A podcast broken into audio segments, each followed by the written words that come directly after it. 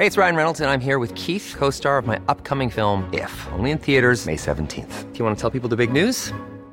All right, I'll do. Sign up now and you'll get unlimited for $15 a month in six months of Paramount Plus Essential Plan on us. Mintmobile.com slash switch. Upfront payment of $45 equivalent to $15 per month. Unlimited over 40 gigabytes per month. Face lower speeds. Videos at 480p. Active Mint customers by 531.24 get six months of Paramount Plus Essential Plan. Auto renews after six months. Offer ends May 31st, 2024. Separate Paramount Plus registration required. Terms and conditions apply if rated PG. Am Ostersonntag, dem 15. April 1990, fahren zwei Geschwister eine Landstraße entlang und beobachten, wie ein Mann einen blutverschmierten Gegenstand zu verstecken versucht. Wenig später taucht sein Auto in ihrem Rückspiegel auf. Er versucht, sie von der Straße zu drängen. Doch die beiden lassen sich nicht so leicht einschüchtern und tragen dazu bei, einen gesuchten Mörder zu finden. Es soll jedoch noch fast ein Jahr dauern, bis er schließlich aufgespürt werden kann dank der Courage einer weiteren Bürgerin, die sich für True Crime interessiert. Was das alles mit einem modernen Horrorklassiker zu tun hat, erfahrt ihr hier.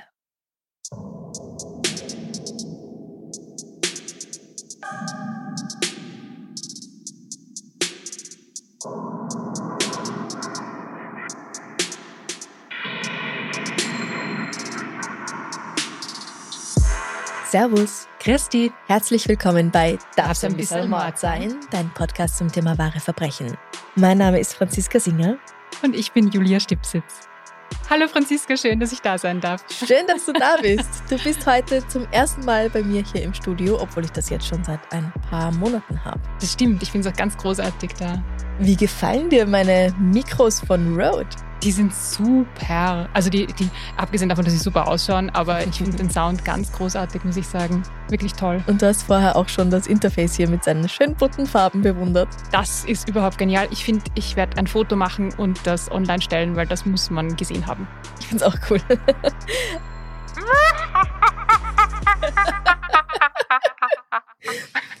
Wir haben gerade entdeckt, dass es Soundeffekte gibt auf diesem Interface. Ich bin nur für die Effekte da. Warte. Wie cool ist das? Ich bin so neidisch. Ich warte, warte, warte, warte, warte. Hallo. Ich muss mich noch mehr damit beschäftigen. Warte, willst du ein Roboter sein? Oh, unbedingt. Hallo. Franziska, ich komme aus der Zukunft. Ich nehme. Mhm. Ich nehme dich jetzt mit. Großartig. Okay. Be my baby. so, Dankeschön. Ähm, also danke nochmal an Road für das Sponsoring. Ich finde, alles klingt echt super mit den Mikros und mit dem ganzen schönen Zubehör, das ich da habe. Ähm, also an alle, die sich dafür interessieren, selbst einen Podcast zu starten, ich kann das nur empfehlen. Daheim habe ich auch das USB-Mikro. Damit habe ich auch schon ein paar Bonus-Episoden aufgenommen und das klingt genauso gut wie die hier, finde ich. Apropos Bonus, wir nehmen nach dieser Episode zusammen noch eine Bonus-Episode für alle Komplizis auf Steady auf. Ja, ich höre zwei Geschichten von dir, ich freue mich voll. und da wird es auch wieder extra Halloween gruselig und grausig. Ich habe da auch einen schönen Fall rausgesucht, finde ich. Julia. Franziska. Bevor wir loslegen, magst du Horrorfilme? Ja. Wirklich? Ja. Großer Fan? Großer Fan. Ja, tatsächlich großer Horrorfilm-Fan. Also ich schaue sie nicht jeden Tag, aber äh, doch das ganze Jahr über mhm. verteilt. Nicht nur zu Halloween, wie vielleicht viele andere Leute. Also Horrorfilme sind eine super Unterhaltung. Sich eineinhalb, zwei Stunden lang gruseln und sich dabei in Sicherheit zu wägen. Naja, so irgendwie True Crime Podcast. Oder? Ja, stimmt, ja. Aber bei Horrorfilmen ist es ja dann doch reine Fiktion. In den meisten Fällen. Ja. Aber lass uns vielleicht über Horrorfilme später noch mehr reden. Sehr. Ich glaube, da gibt es einiges zu sagen. Von deiner Seite von meiner auch. Und heute geht es marginal um einen Horrorfilm, um den Film Jeepers Creepers aus dem Jahr 2001. Wir werden nämlich über einen Mord sprechen, der als Inspiration für einen Teil dieses Films gedient hat. Kennst du Jeepers Creepers? Ja, ja, ja, ja. Ich habe noch unlängst das wieder angesehen, muss ich sagen. Ich wusste aber nicht, dass der Dass er heute vorkommen Dass wird. er heute vorkommt und auch nicht, dass was. Wahres dran, dran ist, so wie du sagst. Mhm. Aha, schau, Mhm. was gelernt. In Jeepers Creepers, bei dem eine Größe wie Francis Ford Coppola Executive Producer war, werden die Geschwister Derry und Trish, gespielt von Justin Long, und Gina Phillips zur Zielscheibe einer dämonischen Kreatur, dem Creeper. Nachdem sie beobachtet haben, wie das Monster Leichen in einen Lastwagen lädt, macht es unerbittlich Jagd auf die beiden. Und was auf den ersten Blick wie eine frei erfundene Geschichte über eine ebenso erfundene Gestalt aussieht, basiert tatsächlich auf einem wahren Verbrechen. Aber keine Sorge, das Monster, das dort vorkommt, ist trotzdem frei erfunden. Hier kommen nur echte Menschen vor, was aber möglicherweise noch gruseliger ist. Okay, äh, erzähl mal. Am 15. April 1990 fahren Ray und Mary Thornton die Snow Perry Road in der Nähe von Coldwater, Michigan entlang. Während der Fahrt spielen sie ein Spiel, das ich auch mit meinem Großvater oft gespielt habe. Sie versuchen aus den Nummernschildern der anderen Autos Sätze zu bilden. Hast du das auch gespielt? Nein, leider nicht. Auf die Idee bin ich nicht gekommen oder sind wir nicht gekommen. Also wir hatten lang auch kein Radio im Auto und keinen Kassettenrekorder oder irgendwas. Und da musste man sich halt anders beschäftigen. Wir haben Lieder gesungen oder so Nummernzeichenspiele gespielt. Das finde ich großartig. Ich habe immer nur versucht, mir, mir Kennzeichen, die vorbeigefahren sind, so lang wie möglich zu merken. Das ist Ja. total sinnvoll, also äh, sinnlos. Wozu? Aber ja, Aber aus, weiß ich nicht, sag mir ein Kennzeichen. sag, sag mir ein Kennzeichen. W78UD. Mhm. Warum, Ursula, dieses?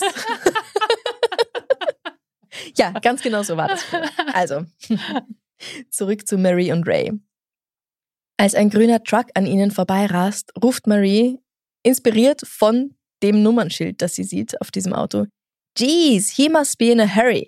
Also quasi, Mensch, der muss es eilig haben. Und Geez wegen dem GZ auf dem Nummernschild. Mhm. Wenig später kommen sie an einer alten, verlassenen Schule vorbei. Hier sehen sie dieses Fahrzeug wieder. Es ist ein 1984er Chevrolet Truck. Und sie sehen einen Mann, der gerade dabei ist, ein fleckiges Laken in ein Loch im Boden zu stopfen.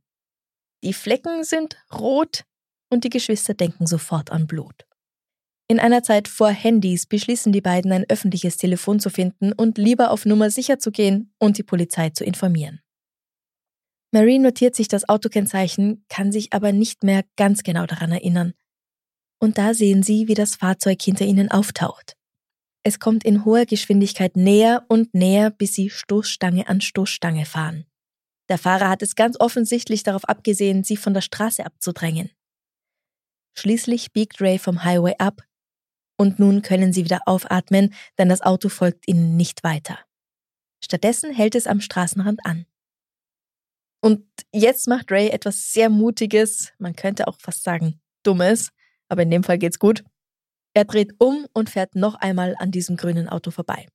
Mary will das Nummernschild noch einmal sehen, damit sie weiß, was sie der Polizei sagen soll, wenn sie dann endlich ein Telefon finden. Hättest du dich das getraut? Hättest du umgedreht? Boah. das kann man, glaube ich, wirklich nur in dieser Situation entscheiden, wie man Ja, sich das da fühlt. Aber Siehst du jemanden, der irgendwas Blutiges verschwinden Mhm. lässt? Es ist schon wagemutig. Aber natürlich, wie sollen sie sonst der Polizei tatsächlich helfen? Also. Ja. Der Fahrer des Wagens ist ausgestiegen.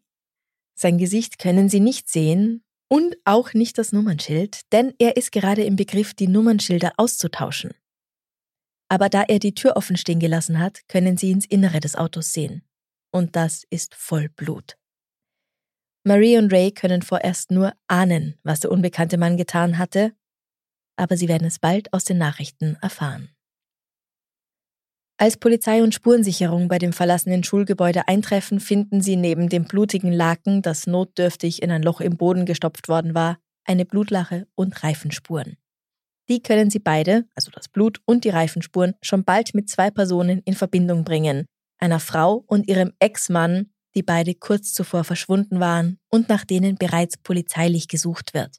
Ja, aber die Polizei wäre vielleicht gar nicht auf die Idee gekommen, dieses verschwundene Paar bei der verlassenen Schule zu suchen, wenn die beiden Geschwister nicht Alarm geschlagen hätten. Das ist schon ein, ein Mhm. arger Zufall.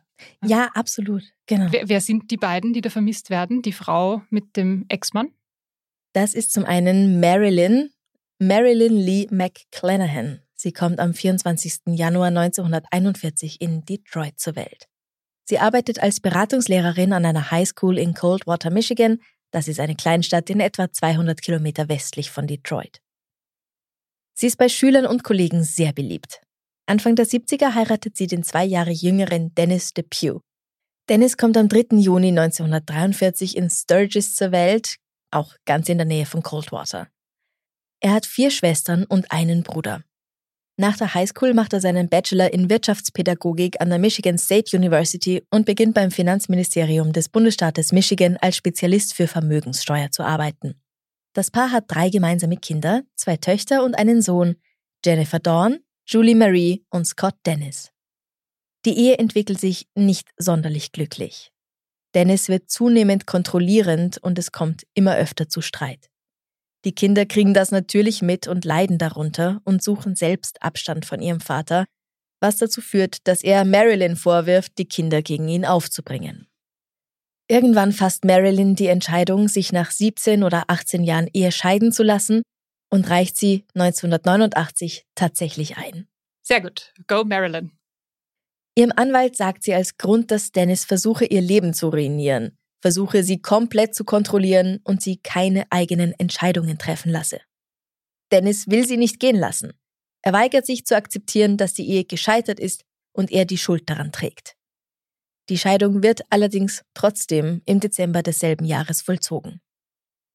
Allerdings nutzt Dennis, obwohl er nicht mehr im selben Haus wohnt, das Gästehaus weiterhin für sich als Büro und weil er eine Scheißfigur ist, die nie gelernt hat, dass er nicht immer recht hat und nicht der geilste Typ auf Gottes Erden ist, dem alle zu Füßen liegen müssen, dringt er weiterhin in das Haus ein.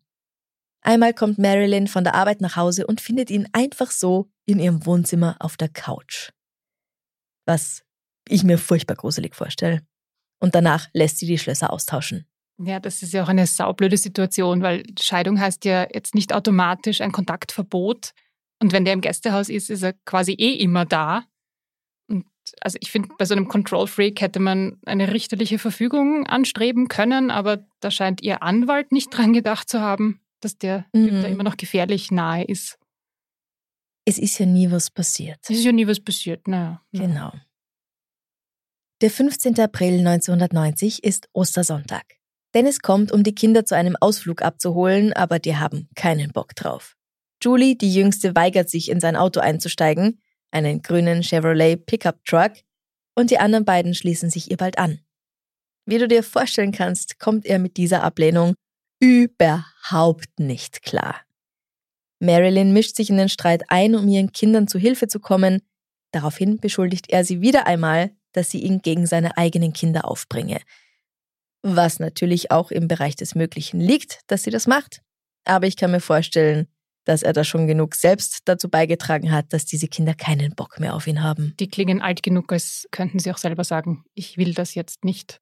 Ja, und die haben ja mit ihm zusammengelebt. Die haben das ja alles erlebt, ja. wie der so ist. Was waren das, 17, 18 Jahre waren sie verheiratet? Also ja. die Kids sind sicher Teenies. Ja.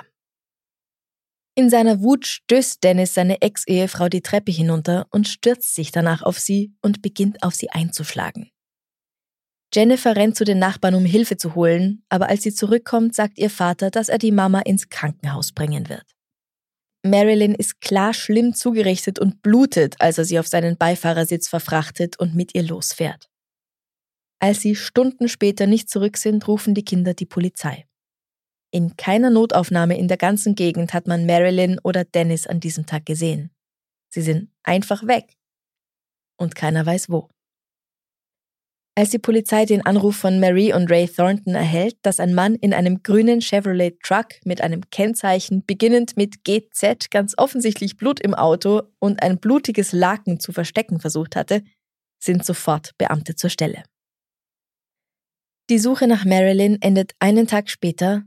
Ihr schlimm zugerichteter Leichnam liegt in einem Straßengraben. Die beliebte Beratungslehrerin und dreifache Mutter war an einem Schuss in den Hinterkopf gestorben hoppala. Und das passiert nicht, wenn man die Treppe runterfällt, oder? Nein, da muss tatsächlich danach noch etwas geschehen sein. Ja. Also ich meine, wir haben ja vorher schon erahnt, dass es nicht gut um die Marilyn steht. Finden Sie den Dennis auch? Wo ist der? Der bleibt unauffindbar, obwohl sofort eine intensive Suche nach ihm eingeleitet wird. Er ist, wie man nun weiß, im Besitz zumindest einer Schusswaffe oder davon geht man mal aus, ja?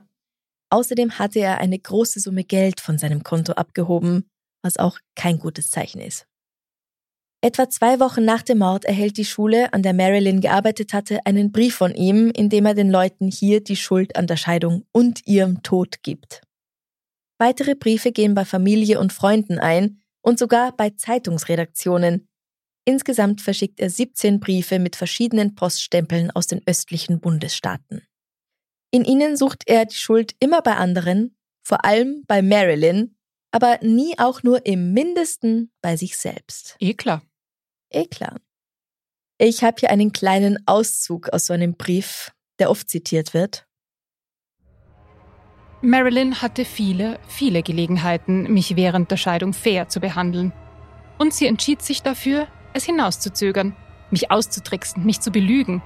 Und wenn man seine Frau, seine Kinder, sein Zuhause verliert, bleibt nicht viel übrig. Ich war zu alt, um neu anzufangen. Man ist nie zu alt, um neu anzufangen. Der war offensichtlich einer anderen Meinung. Mhm. Er geht schließlich auch dazu über, Bibelverse zu zitieren und einfach mal einen Brief zu schicken, der 13 Seiten lang ist. 13 Seiten. Ja, der hat gerne geschrieben. Hm. Mhm. Seine Reise führt den Flüchtigen schließlich nach Dallas, Texas, wo er sich unter dem Namen Hank Queen niederlässt. Eine neue Freundin findet er mit 40er auch schnell.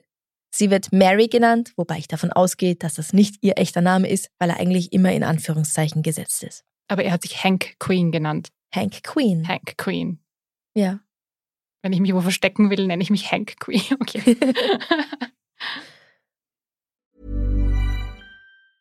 you should celebrate yourself every day, but some days you should celebrate with jewelry. Whether you want to commemorate an unforgettable moment or just bring some added sparkle to your collection. Blue Nile can offer you expert guidance and a wide assortment of jewelry of the highest quality at the best price. Go to BlueNile.com today and experience the ease and convenience of shopping Blue Nile, the original online jeweler since 1999. That's BlueNile.com. BlueNile.com. Hey, it's Ryan Reynolds, and I'm here with Keith, co star of my upcoming film, If, only in theaters, May 17th. Do you want to tell people the big news?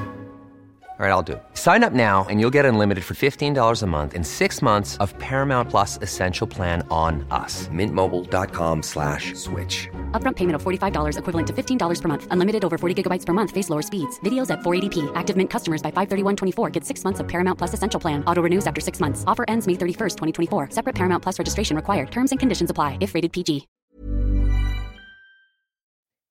Am 20. März 1991, fast ein Jahr nach dem Mord bzw. Verschwinden, läuft in der Sendung Unsolved Mysteries eine Folge, in der der Mord an Marilyn Depew behandelt wird.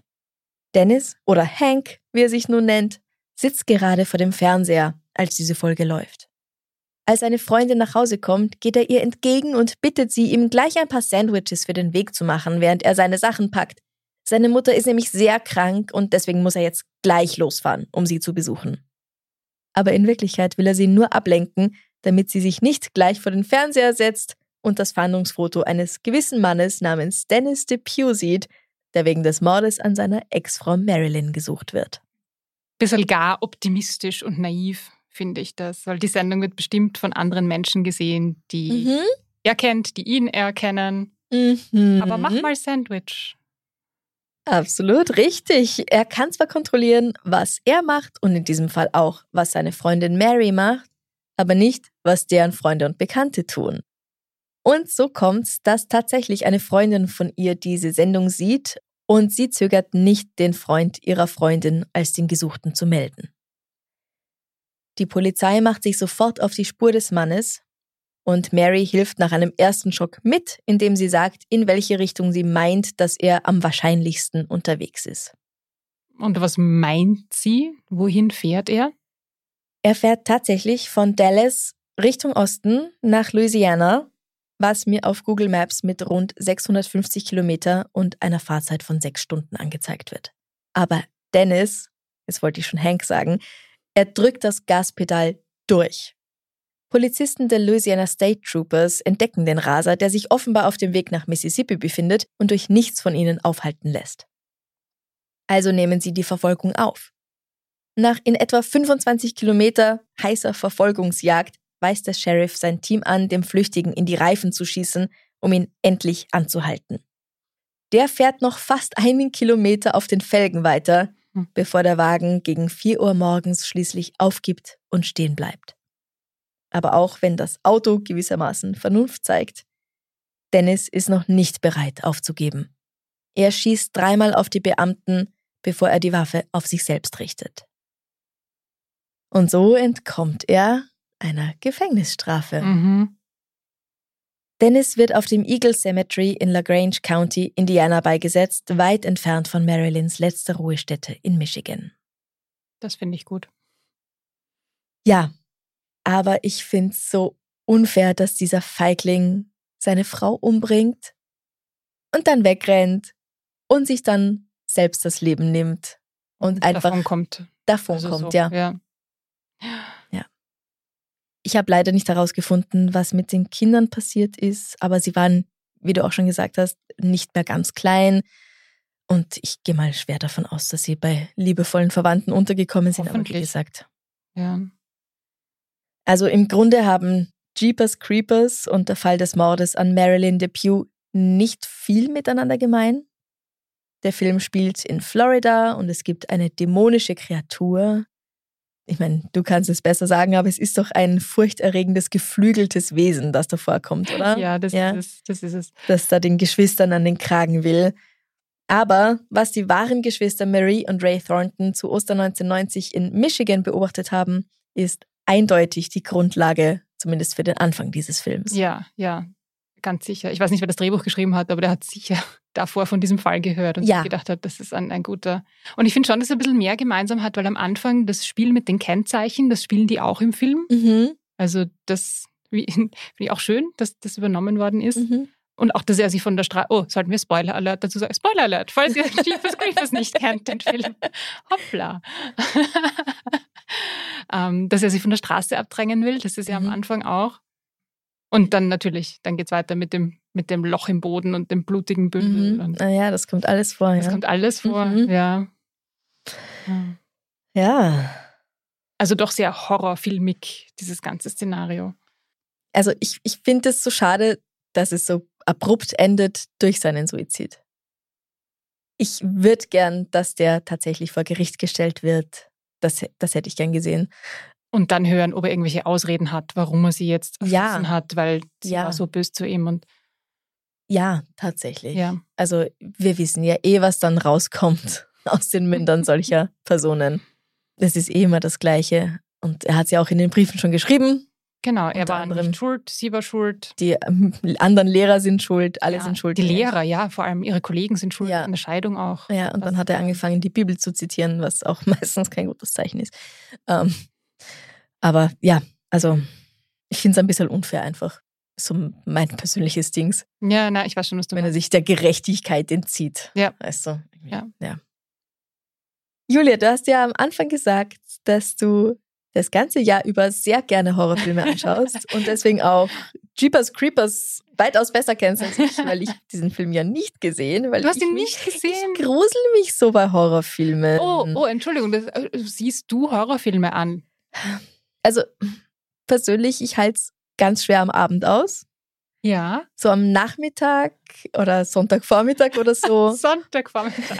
ja, wenn das Licht an ist, also wenn es draußen hell ist, mhm.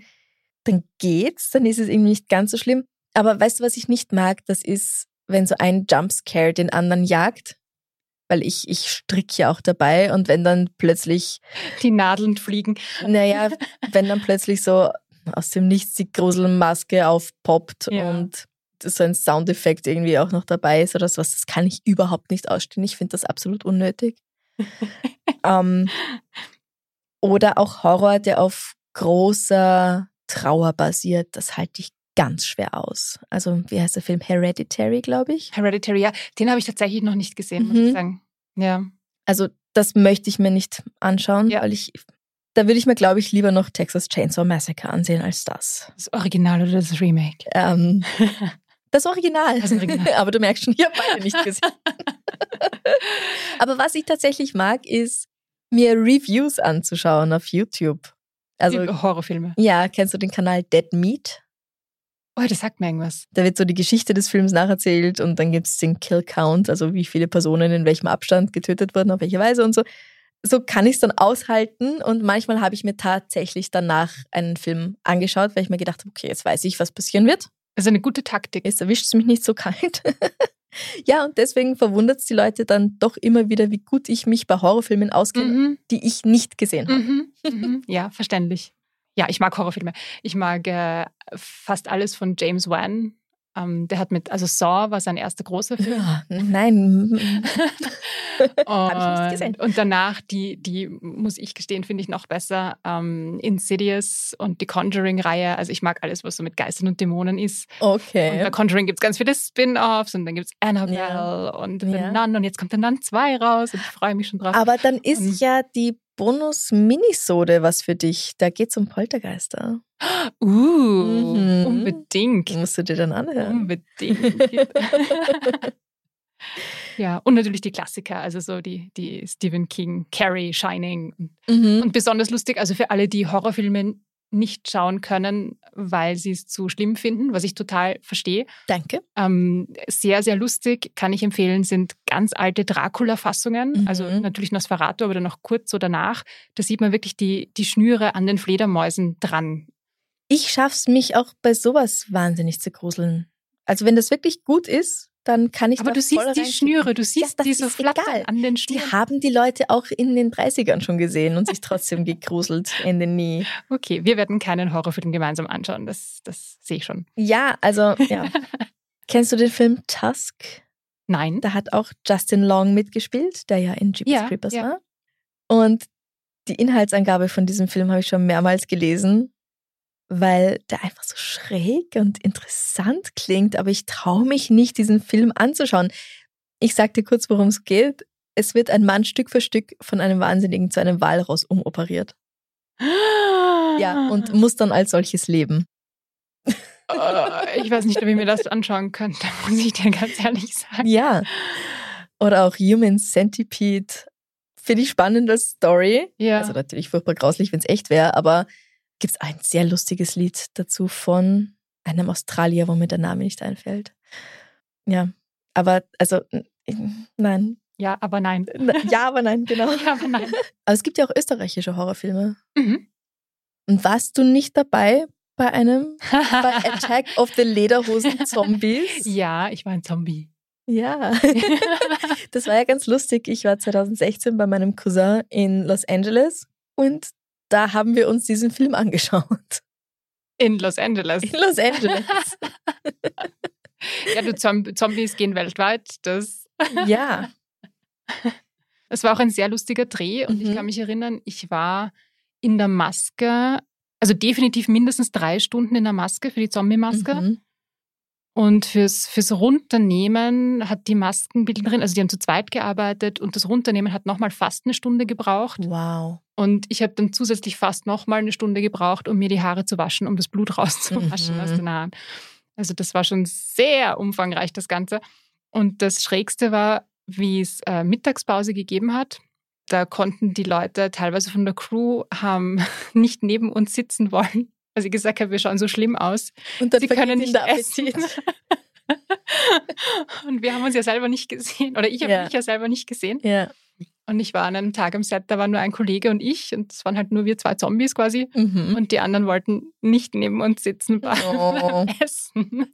Aber das hatte ich auch mal. Da war ich zwar kein Zombie, aber ich habe so, bei der Griesnockerl-Affäre haben sie mir so ganz viele Pickel und Herpes aufgeschminkt und fettige Haare. Also ich habe ausgesehen, als würde ich furchtbar stinken.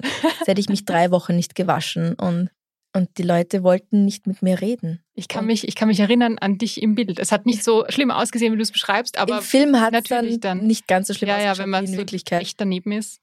Mir war irgendwie so langweilig. Ich wollte mit, mit einer Gruppe Statisten reden und die haben alle so, hm, nee, haben sich von mir abgewandt. Ich habe mir gedacht, was ist denn?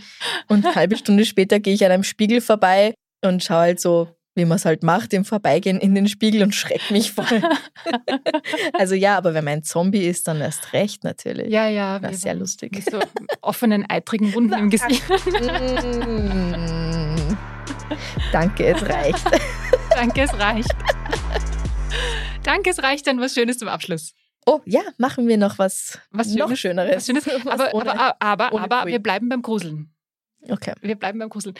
Kannst du dich erinnern, als Kind hast du irgendeinen, bleiben wir beim Gruseln und beim Film, hast du irgendwas im Film gehabt, wo du dich davor gefürchtet hast, was eigentlich gar nicht zum Fürchten gewesen wäre?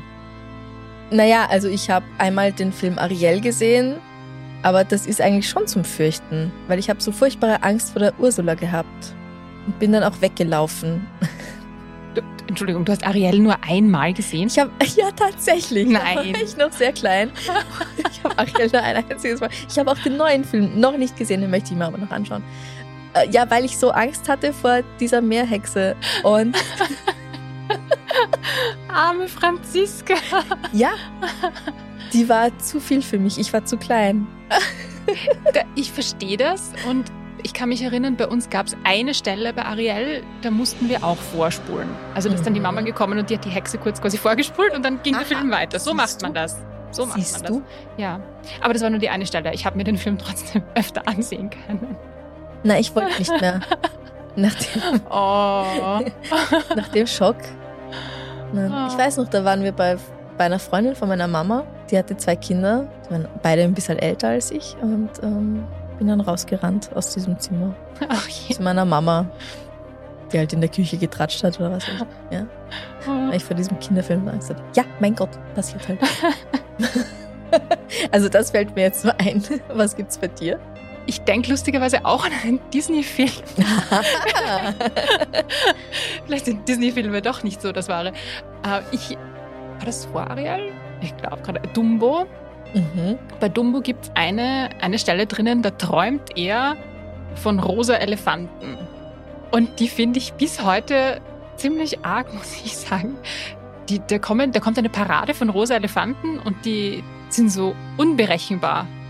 Die zerfallen ständig und formen sich neu und dann sind es Oh. ganz viele Elefanten und dann ist ein riesiger Elefant. Julia. Ja, die sind voll unheimlich, diese rosa Elefanten.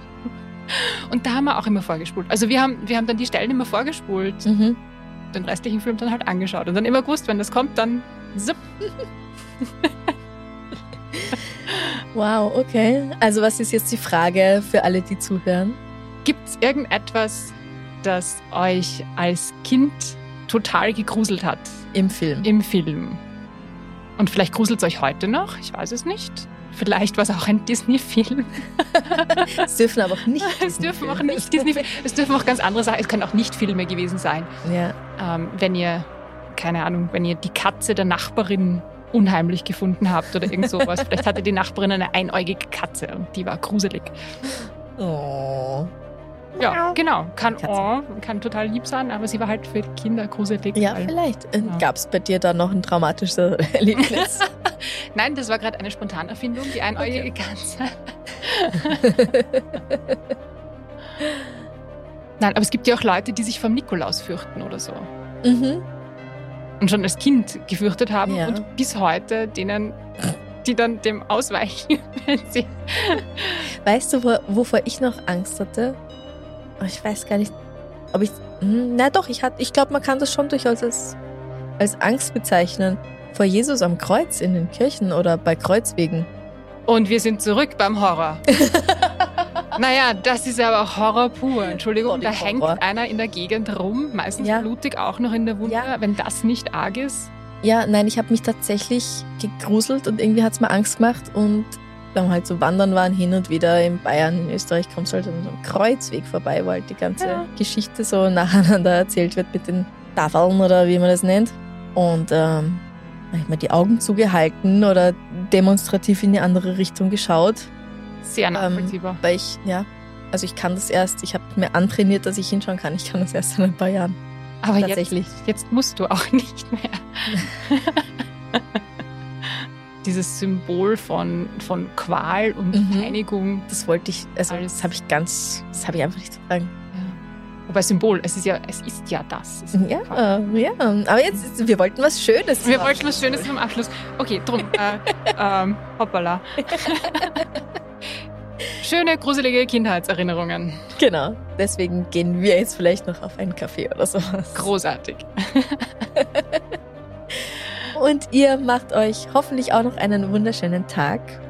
Für alle, die Komplizen auf Steady sind, kommt morgen die Bonusepisode, die wir jetzt nach, also vor unserem Kaffee. Ah ja, wir müssen die auch noch Ja, aufnehmen. das hab ich fast vergessen. Oh yeah. Bin schon halb bei der Tür draußen, ähm, die wir jetzt noch aufnehmen werden. Und alle anderen, wir hören uns hoffentlich nächste Woche wieder. Bis bald. Bussi Baba. Bussi, Baba. Ever catch yourself eating the same flavorless dinner three days in a row? Dreaming of something better? Well, HelloFresh is your guilt-free dream come true, baby. It's me, Kiki Palmer. Let's wake up those taste buds with hot, juicy pecan-crusted chicken or garlic butter shrimp scampi. Mm. Hello Fresh. Stop dreaming of all the delicious possibilities and dig in at HelloFresh.com. Let's get this dinner party started.